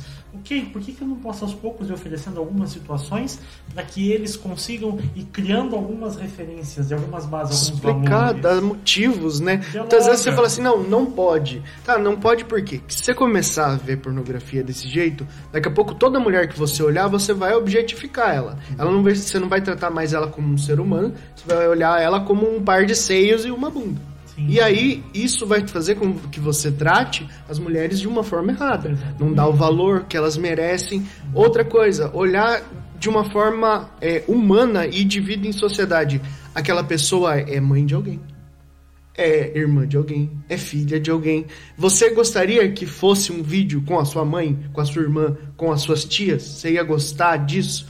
Não, eu ia me sentir mal, porque eu ia achar que, nossa, as pessoas estão vendo uma coisa que deveria ser da intimidade da pessoa. Sim. Então aí você começa a entender, opa, não é saudável isso. Outra coisa, é, essa questão da sexualidade às vezes traz uma coisa muito, não, tem que ser assim, a vida de casado, então vai ter que ser desse jeito. E não, Não tem que nada. não tem que nada. Tem que Exatamente. Aí você coloca, e eu tô falando do ponto de vista masculino, né? Porque eu acho que o problema maior ainda é com os homens. Mas de você esperar da tua esposa uma coisa que você vê num vídeo. E que a- aquilo ali não é a realidade do casal. E nunca foi, exatamente. O amor é diferente daquilo. E aí, aquilo não vai te saciar mais. Sim. Aí você vai querer mais. Ah, não, agora tem que ser pornografia com violência. Agora tem que ser pornografia. Sabe? Nunca vai ter saciedade nisso. Então não é saudável. Então isso é um vício. Aí? Então isso é uma coisa que vai trazer coisas negativas. Por isso a importância desse diálogo, né? Ou seja, dessa conversa, dessa escuta, sabe? Né? De compreender, né? De dar alguns... E acima de tudo, gente, abrir espaço, né? Para que possa manifestar, né? Eu acho que também, porque assim, eu entendo dessa forma também, Marquinho, mas existe uma coisa que, que o prazer dá, que é você não pensar. Você não, você não coloca Você todas as cartas que você colocou na mesa, você não Sim. coloca no momento que você está fazendo. Não. No momento que o adolescente vai fazer. Então, é, você tem que preencher. E aí, com, o que, que você preenche? Com o que, que você preenche? Eu acho que é, é, é, ter o diálogo com o adolescente é importante para entender aquilo que ele quer. A demanda é a necessidade. Exatamente. O que, que você quer para preencher esse vazio, que esse vazio vai ser preenchido com todas as coisas ruins que a gente está falando. Né? Solidão, ansiedade, dificuldade de relacionamento, e aí pega o celular e o celular né, resolve todas essas questões porque você para de pensar. Sim. Então, assim, qual que- o que, é a minha falta? Né? O que, que o adolescente tem? O adolescente tem ansiedade, por quê? Porque ele está com algum problema de relacionamento na escola. E ele supra esse problema de relacionamento na escola com o celular, com a droga, com o vício, com a pornografia. E aí resolveu, deu prazer. pra Alimento ele. em excesso. né? Alimento em excesso. E aí, assim, os sinais né, que, que o padre comentou, e aí o vídeo que o senhor nos mandou foi imprescindível, assim. É, esse último pod- podcast, né? Depois a gente coloca na, na, na link, no link também para que vocês possam escutar. Que ele é, você perceber esses sinais. A criança começou a engordar subitamente, emagrecer subitamente, né? usar uma maquiagem muito diferente, né? usar uma roupa muito diferente, né? se trancar mais do que o normal, porque o adolescente se tranca Sim, no quarto, né? Bom, mais do que o Sim, algumas coisas fora do corrigueiro. E aí é esforço dos pais mesmo, tem que Sim. estar atento. Mas é, é, é tentar preencher. E aí assim, É, escutando um outro podcast que eu vou usar de referências, eu escutei hoje, é, daquele rapaz que escreveu, é, que é o Catequista, que é um é, Alexandre Varela, né? É, católico, né? E ele tem seis filhos, né? E aí ele estava contando das crianças, levando as crianças na, na, na igreja, né? E aí ele fala, falava, né? Que a criança na igreja atrapalha, vai atrapalhar mesmo. Ponto. Criança é criança, vai fazer barulho Vai. na hora que não pode fazer barulho. Bem né? na hora que não pode. Mas não levar a criança Pior. né, é muito pior. Porque quando você fala assim, nossa, eu deveria levar meu filho na, na igreja, ele vai odiar aquilo, porque ele não foi habituado àquilo. Então, assim, é, é, colocar a criança, levar a criança né, na igreja, né, faz com que ela se habitue à vida religiosa, né, E talvez nesse momento de vazio ela possa procurar daí a igreja, Deus, para preencher esse vazio. Ela tem uma referência. Uma né? referência. E é um ensinamento para um monte de coisa. Vamos tirar, vamos dizer que não tivesse o fator Deus, que é o, o maravilhoso da igreja. Você ensina atenção, é, um, é uma hora sem celular, é uma hora você prestando atenção no que as pessoas estão fazendo, organização. São várias pessoas trabalhando junto para fazer aquilo acontecer. Olha o quanto de coisa que você aprende. Mesmo que você é, é, não consiga abstrair da questão de Deus daquilo, né? Mas vai criando valores, né? Valores, Exatamente. vai criando valores, É, né? Vai entendendo que, por exemplo, é, passar pela cabeça, vamos falar do suicídio especificamente, passar pela cabeça de um adolescente o suicídio como solução para um problema, para uma dificuldade que ele está tendo, não vai passar. Porque ele sabe que lá, desde a infância, já foi pregado né, é, o amor entre as pessoas, a relação entre as pessoas, né, o amor a Deus, a importância da vida. Então isso não vai passar na cabeça dessa criança com, com, com 12, 15, 16 anos, porque ela já tem um valor, um pilar muito bem firmado. Sim. E aí volto de novo. A referência da presença, a referência da escuta, a referência do diálogo, né? a referência do modo como essa relação se constitui, de como esse ambiente se constitui. Tudo isso são coisas que às vezes a gente não para para pensar. Né? Prontamente a gente transfere a responsabilidade para ele, diz que ele é o problema, né? que ele é rebelde, que ele é maroto, que ele é mal educado, que ele é grosseiro, que ele é isso e, e ele é o grande culpado. Né? Mas o que alimentou e fez ele ser quem ele é? Né? Quais são as condições que estão sendo oferecidas? E aí entra nisso que vocês estão dizendo. O que é que está sendo oferecido? Sabe? O que está sendo entregue? Né? Qual é o contexto que está presente? E aí, gente, de novo, a gente não precisa de muito. A gente precisa de estar junto, de acompanhar, de caminhar, né? É, é isso que a gente precisa. E boa parte das situações, precisa olhar também que elas são resultado de um contexto que vai além do nosso contexto familiar. Senão também a gente cai em né, um outro perigo que a gente tem de cair é de fechar tudo naquele ambiente e de dizer que a questão é a família e que o problema está ali. Não. Hoje nós estamos atravessados por muitas situações das mais diversas. E essas muitas situações das mais diversas vão trazendo realidades em nós, né? As telas nos ajudam, nos ajudam, mas elas também nos causam um problema muito sério, sabe? Né? Elas nos apresentam um mundo, né? E elas nos apresentam uma, um, uma porção de situações que elas estão distantes das nossas condições. E isso é altamente ansiogênico. Né? Isso gera um estado de ansiedade sem igual. Né? É, demandas, né? onde você olha todo mundo com uma vida perfeita e a minha vida não é desse jeito. Gera de novo uma frustração, uma decepção. Né? Então, a cobrança mesmo dos pais, dessa família, desse mundo perfeito, né? gera também uma expectativa nos pais que querem ser perfeitos e nos filhos que esperam uma família perfeita, Uhum. esperam um ambiente perfeito, né? Porque ele via- vai para para a Europa ou para o exterior todo ano, né? Eu consigo no máximo ir para Aparecida do Norte a cada dois anos, né? Então tudo isso são situações que vão surgindo, sabe? Que vão acontecendo e que criam um ambiente muito difícil.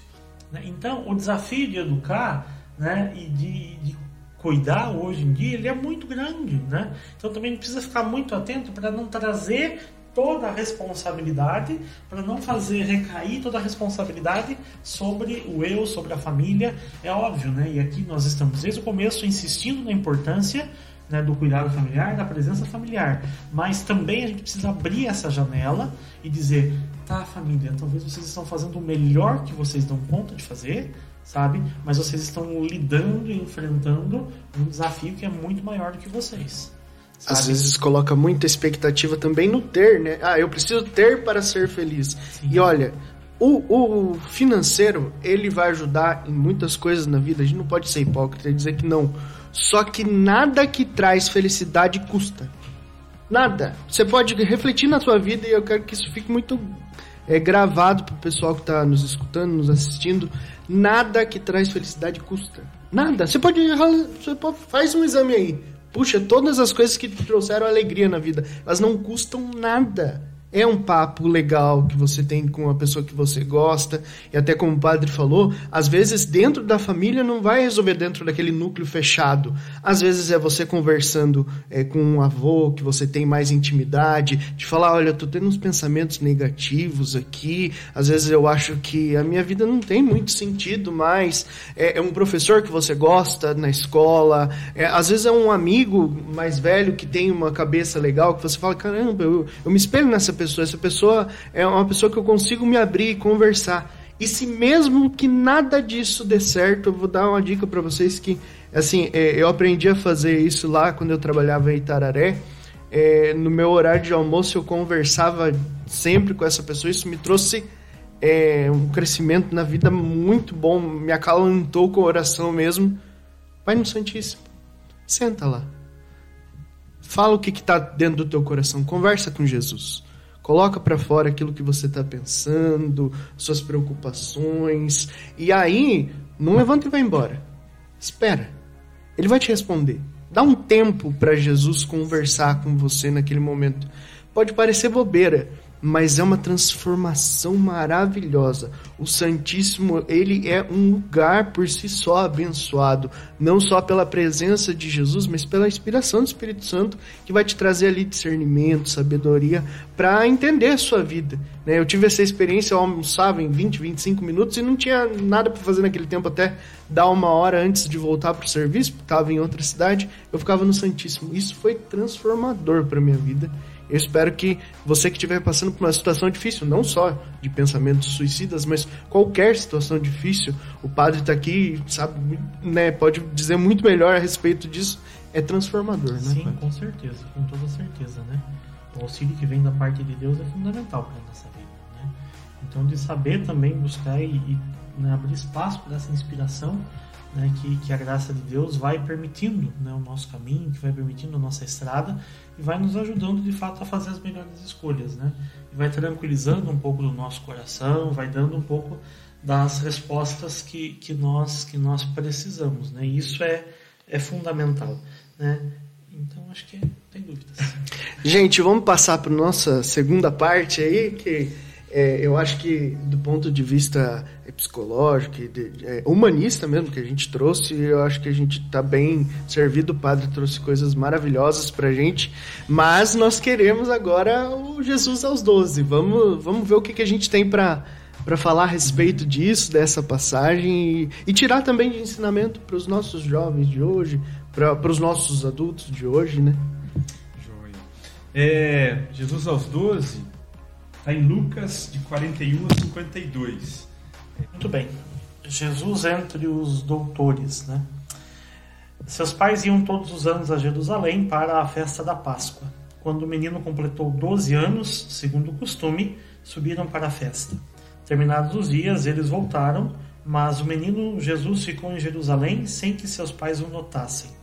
Pensando que ele estivesse na caravana, andaram o caminho de um dia e puseram-se a procurá-lo entre os parentes e conhecidos. E não o encontrando, voltaram a Jerusalém à sua procura. Três dias depois, eles o encontraram no templo, sentado em meio aos doutores, ouvindo-os e interrogando-os. E todos os que ouviam ficavam extasiados com sua inteligência e com suas respostas. Ao vê-lo, ficaram surpresos, e sua mãe lhe disse: Meu filho, por que agiste assim conosco? Olha que teu pai e eu, aflitos, te procurávamos. Jesus respondeu: Por que me procuráveis? Não sabíeis que devo estar na casa de meu pai? Eles, porém, não compreenderam a palavra que ele lhes dissera. Desceu então com eles para Nazaré e era-lhe submisso. Sua mãe, porém, conservava a lembrança de todos esses fatos em seu coração. E Jesus crescia em sabedoria, em estatura e em graça diante de Deus e diante dos homens.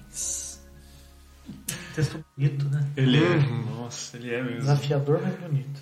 Mas é, é, eu acho que ele casa bem, casa bem, porque mostra, né, a preocupação dos pais com Jesus, né, mostra um pouco desse, dessa audácia, digamos assim, desse se, esse posicionamento, né? Esse posicionamento de Jesus, né? É, tanto com os doutores da lei, né? né? Na troca que ele estava tendo, a gente não sabe detalhes dessa conversa, não. mas devia ser uma conversa interessante. Ao ponto primeiro, primeiro assim, é, eu acho que não era entendendo um pouquinho do contexto, né?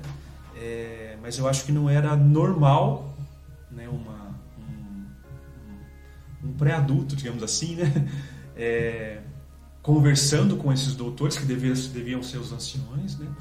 É, é, não era comum e também pela conversa nessa troca, né? Fica claro também aí no texto que existia aí uma, uma troca mesmo, né? Jesus se interrogando e também se posicionando, se posicionando né? E também essa audácia dele de Jesus, né? A hora que Maria conversa com ele, né? Por que fizeste isso conosco, tal? E ele ainda fala assim, não, vocês não sabiam que eu devia estar aqui. Né? Então é um pouco de audácia, mas também um pouco de, né? Sou eu, né? Então ele já se mostrando, né, como o, o Messias, né? É, e depois é, deixando claro essa obediência que ele tinha ainda pelos pais, né? E permanecia em obediência e submisso. Então é um pouco de exemplo também, né? De, de como se portar como pai, né?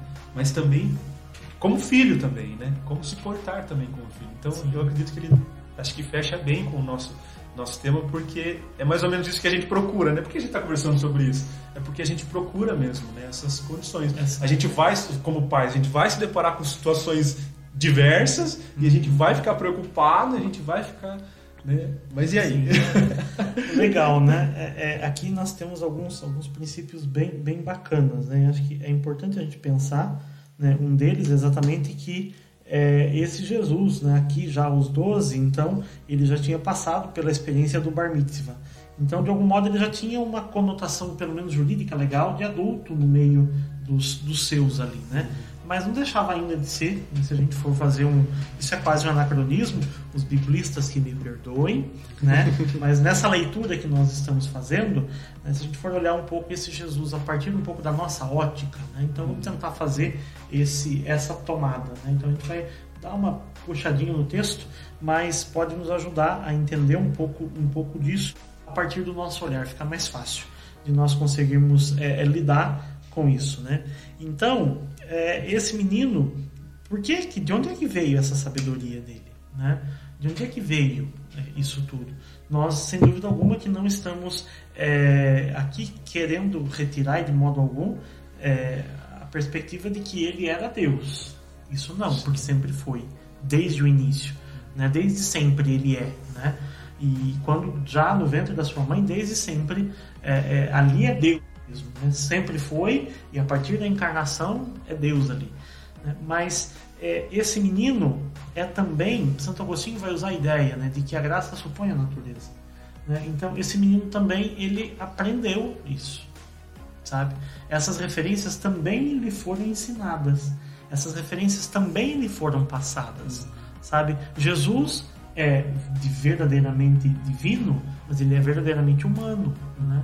Então, boa parte, com certeza, desse conteúdo que Jesus aborda com esses doutores da lei, é, essa experiência veio exatamente do seu ambiente. Veio exatamente do lugar onde ele estava, veio exatamente da, da boa é, é educação ou da boa formação né, que Jesus recebeu em todo o seu caminho, lá no povoado de Nazaré, lá no lugar onde estava, mas principalmente, né, é, a gente tem, e escuta muito por aí, né, que, ah, não, Maria é a primeira e a grande catequista de Jesus. É nada. A catequese, a formação religiosa do menino era oferecida pelo pai. Né? Então, também um reflexo de São José, também um reflexo da boa formação e do bom contexto onde José estava. Será que José tinha uma preocupação sistemática, organizada, bem pensada para esse menino? Ele só fez o que ele precisava fazer, que era cuidar dessa criança. Isso, de novo, já oferece, acho que, a, a né, aos, aos pais né, uma tranquilidade né, de que você não precisa ser um super pai, só seja pai. Precisa ser uma super mãe, só seja mãe, né? Ensina os valores, ensina os princípios. Não se preocupa com uma coisa tão elaborada e tão sistematizada, mas ensina os valores que de fato você acredita. E para isso precisa reconhecer quais são esses valores precisa aprender quais são esses valores, né? Então, é, essas condições para que o filho seja, em boa parte, ela brota também dos pais. Ela brota também do contexto, né? Do que atravessa a vida dessa criança, do que atravessa também o contexto que ali está presente, né? E Jesus, como um bom judeu, era, claro, obediente. Né? A figura dos pais era uma figura importante. Né? A figura dos pais era uma figura de respeito, né? E aqui, gente, respeito não significa medo, significa consideração. Sim. Sabe? Quando você olha para o outro, quando você considera o outro, quando você traz a importância e o significado do outro por aquilo que ele é, né? Hoje a gente vive num contexto social muito marcado por isso. O que, que você pode me oferecer então eu te respeito? Quais são os atributos e os valores que você apresenta, uhum. né? Quais são os benefícios que você traz? Então por isso você vai ser respeitado, né? E aí o idoso, aquele que é mais experiente, vai sendo deixado de lado, né? Porque, primeiro, ele já não conseguiu se atualizar tão rapidamente. Sim. Então, aquela ideia também de que os mais velhos têm uma experiência maior do que a nossa, até onde? Talvez até a segunda página, porque muita coisa eles não têm. Dá um celular na mão do idoso pra você ver o que ele faz. Sim. Nada. Né? Ele trava, a gente trava com algumas uhum. coisas, imagina o idoso, né? Então, onde é que está o valor? De novo, não pode ser uma relação por aquilo que é, o outro me oferece, mas por aquilo que ele é, né? Ou seja, por que, que eu respeito? Porque é por esse, por esse princípio, por esse sentido. Mas ao mesmo tempo, mais do que nunca, porque também foi capaz de me respeitar. Né? Esse respeito que partiu de Jesus né, a São José e a Nossa Senhora foi em grande parte por quê? Porque com certeza ele foi também respeitado por ele foi também valor, tinha um traço cultural, sem dúvida alguma, como nós também temos um traço cultural, né, que é uma herança judaica cristã, né, que a gente diz, respeita pai e mãe. Mas por que, que às vezes a gente não respeita?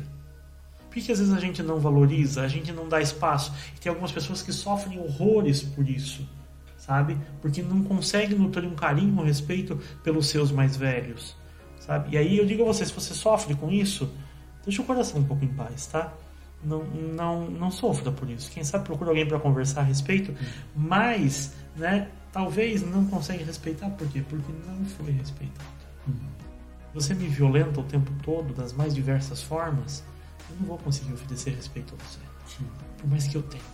Então, uma imposição, uma norma, um peso, não vai dar.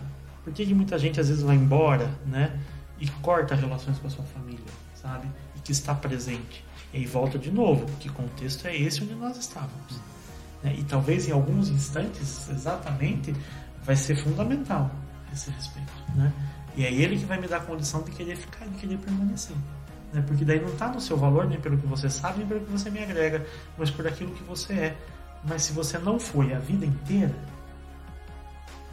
vai dar para exigir que seja agora. Né? Então, essa postura de Jesus, né? este olhar de Jesus, é em partes exatamente né, por aquilo que os seus pais foram com ele. Né? Os sinais que nós encontramos na Sagrada Escritura e que diz que José era um homem bom. Né? Maria vinha de uma escolha também de uma família com bons princípios e com bons valores, né? mas princípios e valores autênticos, princípios e valores verdadeiros. Não é alguém que se faz de bom.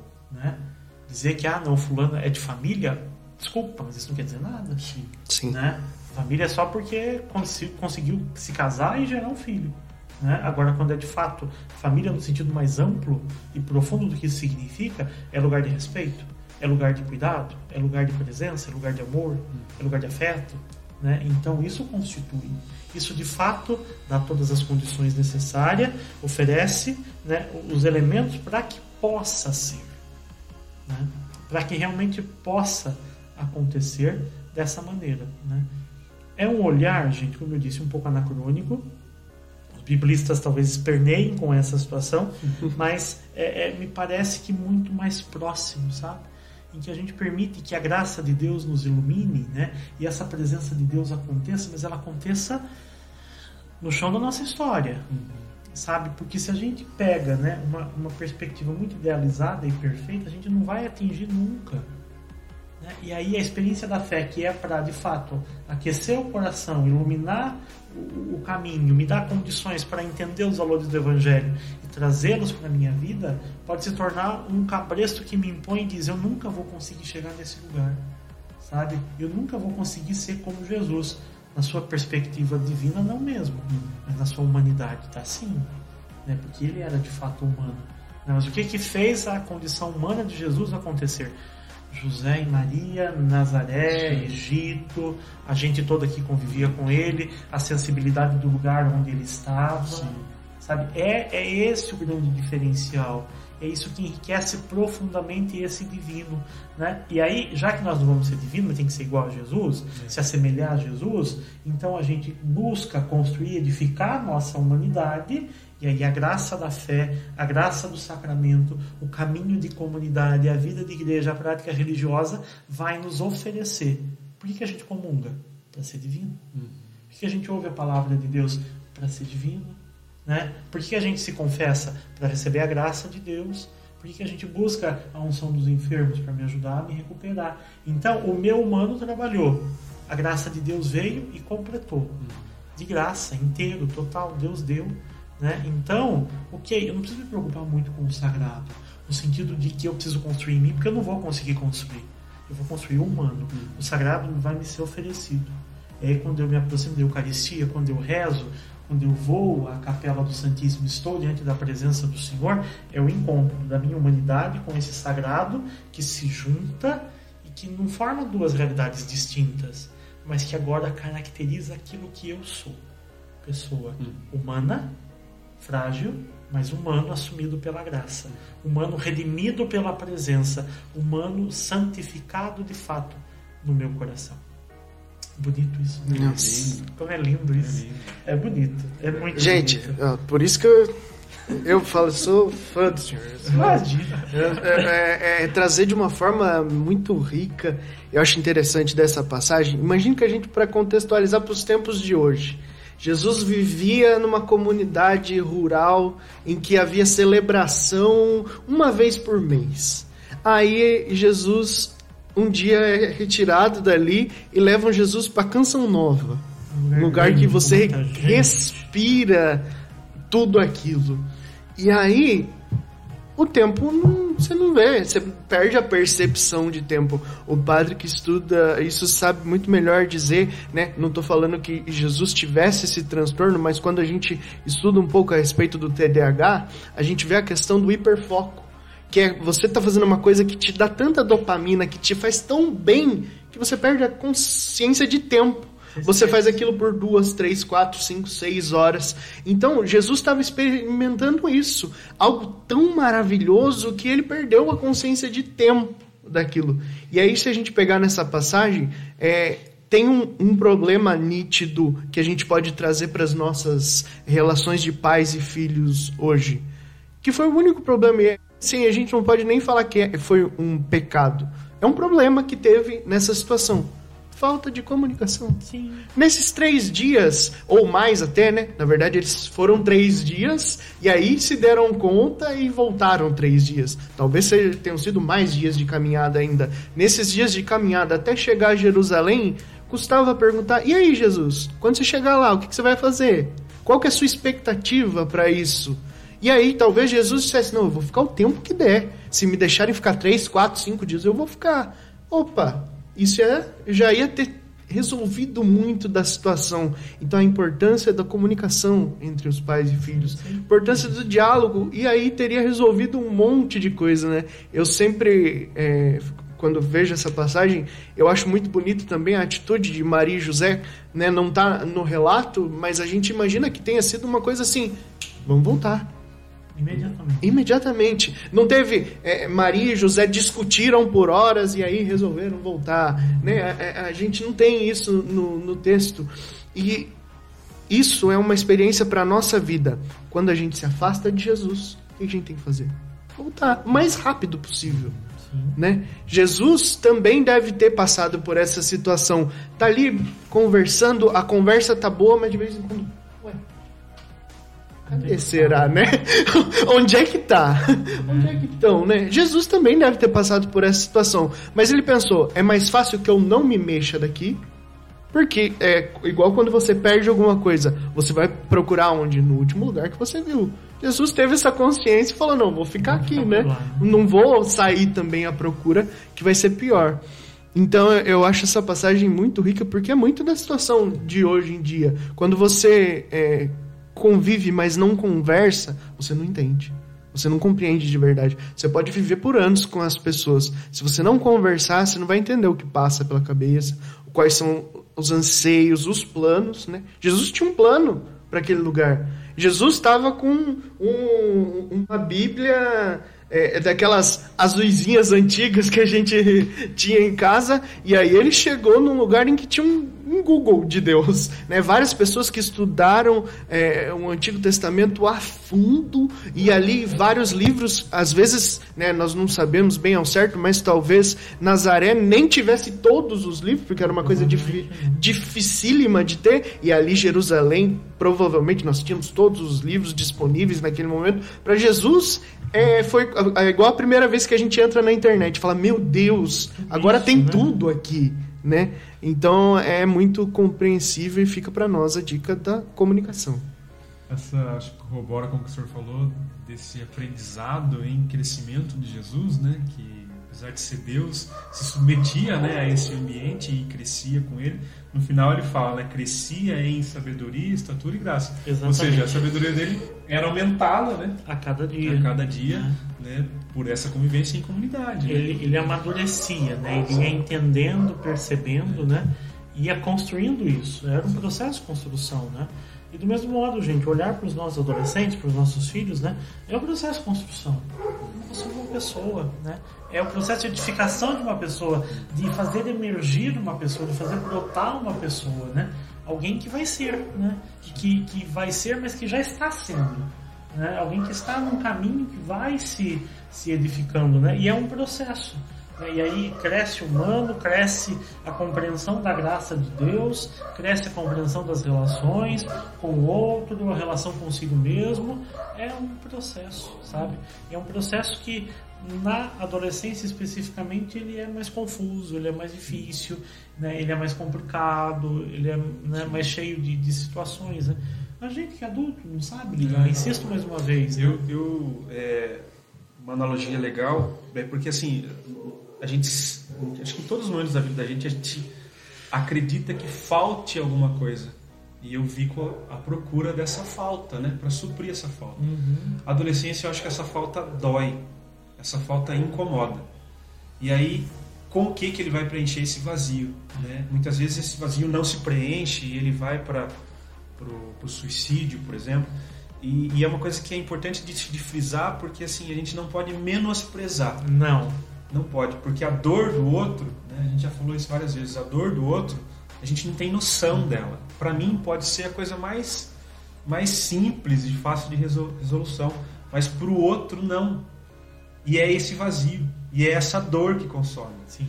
Então quando a gente menospreza e diz que a adolescência é só uma fase, e diz que isso, essa é uma fase que vai, ser, que vai passar, daqui a pouco você vai ver, você não vai nem perceber. Eu estou menosprezando a dor do outro e de repente a gente tem alguma situação muito ruim. Exatamente, né? né? Que a gente é... não, tenha que, não tenha que aprender com essa, com esse, com essa situação. Com essa situação. Né? E, e, dor é dor, né? Dor não tem proporção, né? Às vezes, por exemplo, chega... Isso é muito comum, a gente para de recebe isso muito, né? Um adolescente que teve a sua primeira frustração e decepção amorosa você olha para aquele e diz, mas é bobo, meu, não é isso, Primeira né? de muitas, né? seja bem-vindo. Coitado, mal sabe o que vai acontecer, né? Então você olha para aquilo e pode parecer que é uma coisa boba, insignificante. Tá, para mim. Para ele não. Pra ele é a coisa mais né? incrível que tá aconteceu. Tá doendo, de fato tá difícil, né? De fato tá... É, é aquilo está incomodando, sabe? Então, de fato, essa dor precisa ser respeitada. Uhum. Quando você diz, né, que o, o, eu achei muito bonita essa sua fala, né? E se diz né, que o adolescente descobre que esse vazio dói, né? Que essa ausência dói. Na verdade, ele descobre que tem esse vazio, porque até então ele não talvez sabe. não soubesse. Né? Hum. Como criança, talvez ele não soubesse ainda que, que tem esse vazio, né? Porque alguém supria isso o tempo todo. Sim. Só que agora, né, tem coisas que o outro continua ali, mas não me supre mais, né? A mãe continua ali, o pai continua ali, a avó quem cuida, né? Mas não me supre mais, né? Aquela boneca, aquele carrinho, aquela bola me fazia um grande sentido e significado. Hoje não é suficiente. Não é suficiente, né? Eu tenho saudade dela. Eu tenho saudade daquela experiência, né? Tanto dessa palavra, ela é tão nossa, né? Saudade. É, eu queria de novo isso, né? Mas. Mas. Né? Não dá mais. Cris, pra gente não perder o, o hábito, uhum. vamos falar um pouquinho de The Chosen? eu acho muito lindo o link que é, a série Conhece, faz. Eu, Conhece, padre? Eu, não, eu, alguém comentou comigo sobre isso. Pelo amor de Deus, assista. preciso assistir porque é, diz que é maravilhoso. É, é maravilhoso, é maravilhoso. E, e, tem uma cena que é uma, que é uma licença poética, não é bíblico, né? Deixar claro isso, mas uma licença poética que eles usam para linkar com a bodas essa passagem de Jesus é, aos 12, que é bem assim. Maria vai e pergunta, mas por que, que você fez isso tal? E aí Jesus explica, não, mas eu estava cuidando das coisas de meu pai. E aí Jesus fala, é, se não for agora, quando? Né? Quando que eu vou cuidar das coisas de meu pai? Precisa ser agora. Eu tava com tudo disponível aqui para mim. E aí chega na bodas e Maria pede para Jesus, né? É, acabou o vinho, o que, que nós, nós, vamos fazer? Aí Jesus fala, mas mulher, não chegou a, a, a minha hora. Daí ela olha para ele e fala assim: se não agora, quando? Que legal, hein? É lindo demais, né? É lindo, é lindo. Assista, Padre. O senhor vai é, eu vou, eu vou ficar maravilhosa. É, é a melhor coisa que fizeram sobre Jesus depois da Bíblia. É muito bom, é muito bom. Muito assim, eu sou, eu sou suspeito para falar. Faria, ficaria horas conversando porque é, é muito legal. São vários, vários links assim. E, e aí dando uma, a minha licença poética, pode? Claro. que é assim, é, para fechar, fechar mesmo essa questão do vazio, né? É, a nossa proposta, né? Mas eu acho que a proposta da nossa Igreja Católica é que esse vazio seja preenchido por Jesus Cristo. E aí, onde que a gente acha Jesus Cristo? É, por que me procuráveis? Não sabeis que eu estava na casa do meu pai? Então é isso, né? É, é, preencha esse vazio que você sente adulto, mas se o adolescente estiver escutando a gente também, né? Se experimente preencher esse vazio com Jesus. E onde? E onde? Né? Procura uma igreja. Porque é, é, é, tá aí, Jesus Cristo deu esse recado pra gente, né? Tá aí, claro, né, que é, é onde a gente deve procurar ele, que ele vai estar tá lá. E muito legal isso, né? E a gente puxa um pouquinho, né? Como nós dissemos em alguns momentos, né, que a adolescência sempre resta em nós. Nós preenchemos essa, esse nosso Sim. vazio na vida da comunidade, Sim. né? Sim. O quanto que era significativo aqueles nossos encontros, o quanto era significativo as nossas experiências, né, os nossos ABCs da vida, e o quanto que, que isso foi marcante, né? Nos edificaram, sabe? Muitas né? vezes e... o sacerdote ungido pelo Espírito Santo dizia coisas que a gente do nosso mais íntimo, Sim, que a gente né? não fala, mas como que ele sabe disso, né? né? E, e vinha essa ação direta de Deus que acontecia por esse meio, mas que acontecia também nas amizades, nos afetos, sim, né? Sim. Nas relações que se construíram, nos casais que se formaram, nos filhos que já voltaram lá, né? Então, brotaram desse lugar, né? De fato, muito bacana, né? É, procurar esse lugar da casa do pai, né? E ali nós vamos encontrar os outros filhos, sabe? Nós vamos encontrar os outros filhos nessa casa do pai. E às vezes nós vamos encontrar com o pai através desses filhos, né? Esses filhos serão os portadores dessa experiência do pai, né? Esses filhos serão aqueles capazes, de fato, de nos apresentar, né? E talvez, acho que a gente precisa resgatar isso na vida da igreja, hum. sabe? Como desafio é, é proporcionar momentos pra, só para estar juntos, sabe? Né? Com algumas desculpas, né? Alguns encontros eles são desculpas, não... sabe? Para a gente se encontrar, pra gente se encontrar, para a gente estar junto, né? Para a gente conseguir é, construir laços, e construir talvez essa seja a maior formação, né? Muito mais talvez do que né, talvez a gente não se lembre de algumas falas, de algumas palestras, de algumas coisas, mas a gente lembra de uma presença, de uma conversa lá num canto, Sim. sabe, de um abraço de alguém naquele momento, de uma amizade que a gente arrasta, né? Sim. Eu arrasto amizades naquele momento até hoje, sabe? Que fazem parte da minha vida, que constituem a minha história, né? E que digam, nossa, como isso foi maravilhoso, sabe? Como foi bom, né? E que me ajudaram e me ajudam, que são esse suporte, né? Nos momentos de tristeza, de vazio. Né? Por que que hoje, é, é às vezes os, os nossos adolescentes chegam a esses momentos tão delicados, né? esses momentos tão difíceis, porque eles estão sozinhos. Né? A gente não tinha muita coisa no seu outro. Não tinha essa facilidade de comunicação que a gente tem hoje. Então eu não chegava nas pessoas, a não ser através da relação.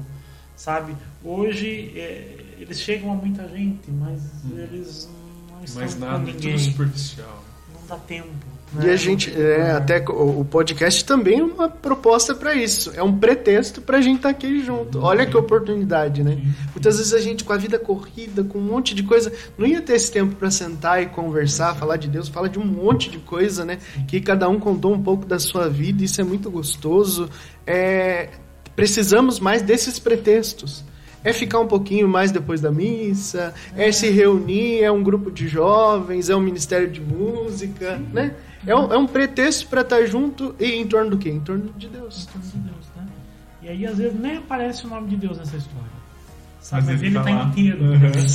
Né? Às vezes nem aparece, nem se fala é, é, né, diretamente, né? não é algo organizado e sistematizado. Não que isso não seja importante, porque é fundamental. Né? Mas às vezes ele, mas está impregnado. Ele está permeado, sabe? Ele está encharcado. Mas, é, mas eu acho que é aquele pilar, é o valor. É o valor. Que eu vou lá, me alimento daquilo que é uhum. né, correto, daquilo que é é, institucionalizado que está lá na missa, por exemplo, e logo depois da missa eu vou viver isso. Eu vou viver, né? E às vezes vira num bate-papo, numa conversa. É. Num...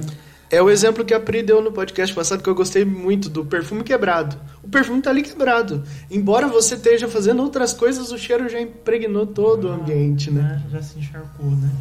E ali está tá presente. Maravilha. Padre, nossa, muito obrigado. Demais, demais. adorei, demais. adorei a nossa conversa, o nosso bate-papo. Né? É, é, aquilo que o Marquinhos falou no começo, né? a gente escuta aquela homilia. Fala, não, será que um dia a gente pode conversar? e aí aconteceu esse dia. Sim, sim. Bom, muito bom. É, essa é uma casa aberta, né? Minha casa. Então, o dia que você se sentir né, com vontade de conversar, trocar uma ideia. Maravilha. Tem minha esposa, a Pri, também, que faz. Então, assim, quero conversar com a Pri. Uhum. Venha, venha, a gente se, sempre vai estar à disposição. Vamos chamá-la mais, mais vezes, por favor porque é muito bom, foi muito bom. Assim, eu particularmente aprendi muito mesmo. Né? Quero levar, quero é, é, é essa, essa releitura de si mesmo, né? Muito bom de, de, fazer e nossa, que bacana. deu um caminho muito bom para mim. Bom. Espero que você aí que esteja nos escutando até agora também tenha sentido, né? Esse, esse, essa vontade de fazer essa releitura, de repensar algumas coisas, de mudar algumas atitudes, inclusive, porque eu acho que é isso, né? É, é vivendo, mas é entendendo o outro também. É... Muito feliz. A gente estava na missa tocando, o senhor estava é, celebrando a missa, e aí eu olhando a homilia, falando assim, caramba, a gente precisa chamar logo, precisa ser rápido. Fomos para casa e eu falei assim, nossa, eu preciso ver o telefone para dar um jeito. O Cris me manda mensagem, conversei com o Padre Suéder, a gente vai gravar. falei, oh, obrigado, senhor, o senhor já encaminhou as coisas, deu tudo certo. Pessoal, se esse conteúdo foi relevante para você, deixa o like, compartilhe. Você sabe de alguém, né, pais que estão com problemas na criação, filhos que estão com problemas. E eu acho que é, mais do que isso, que a gente entenda que falar de Deus tem que ser agradável, né? É, o podcast tem essa proposta de que aqui nós conversamos sobre Deus, conversamos sobre a vida de uma forma agradável, nada engessado aqui, né? Nada de roteiros presos. É, isso tem que ser o nosso dia a dia para que esse podcast aconteça na sua casa, no jantar de domingo, no almoço de domingo em família ali, que a família esteja reunida, que a gente consiga falar de Deus de uma forma agradável. Muito obrigado. Com certeza, eu agradeço imensamente o convite, foi uma satisfação, né? Para nós também. Essa conversa foi muito agradável mesmo, muito enriquecedora, né? Também aprendi muitas coisas, pensei coisas diferentes, né? reorganizei pensamentos, e isso é muito bacana, né? E isso a gente acontece conversando. Obrigado pela oportunidade, estou à disposição, né? Daquilo que Nós for também. possível, que a gente conseguir cruzar agenda, né? Assuntos que a gente consiga falar, né? E eu que não também dá palpite. Sim, sim, sim. O senhor assistiu algum conteúdo e falou, ó, gente, isso aí não pode falar, dá um, um toque pra É. gente. A gente precisa desses É, balizadores. Estamos, estamos aí, né, à disposição, né? E, e você, né, que nos acompanhou, agradeço a paciência até agora. E caso, né, tenha alguma situação, algo, é, não fique sozinho, procure ajuda, tá? Procure alguém com quem conversar, né? Não dá para ter todas as respostas, a gente não tem todas as respostas. Né? Às vezes a outra pessoa também não vai ter respostas, mas vai poder construir isso junto. Então, procura, se abre, vai ao encontro, vai em busca, e aí as coisas tendem a acontecer com um pouco mais de tranquilidade, tá ok? Deus abençoe muito.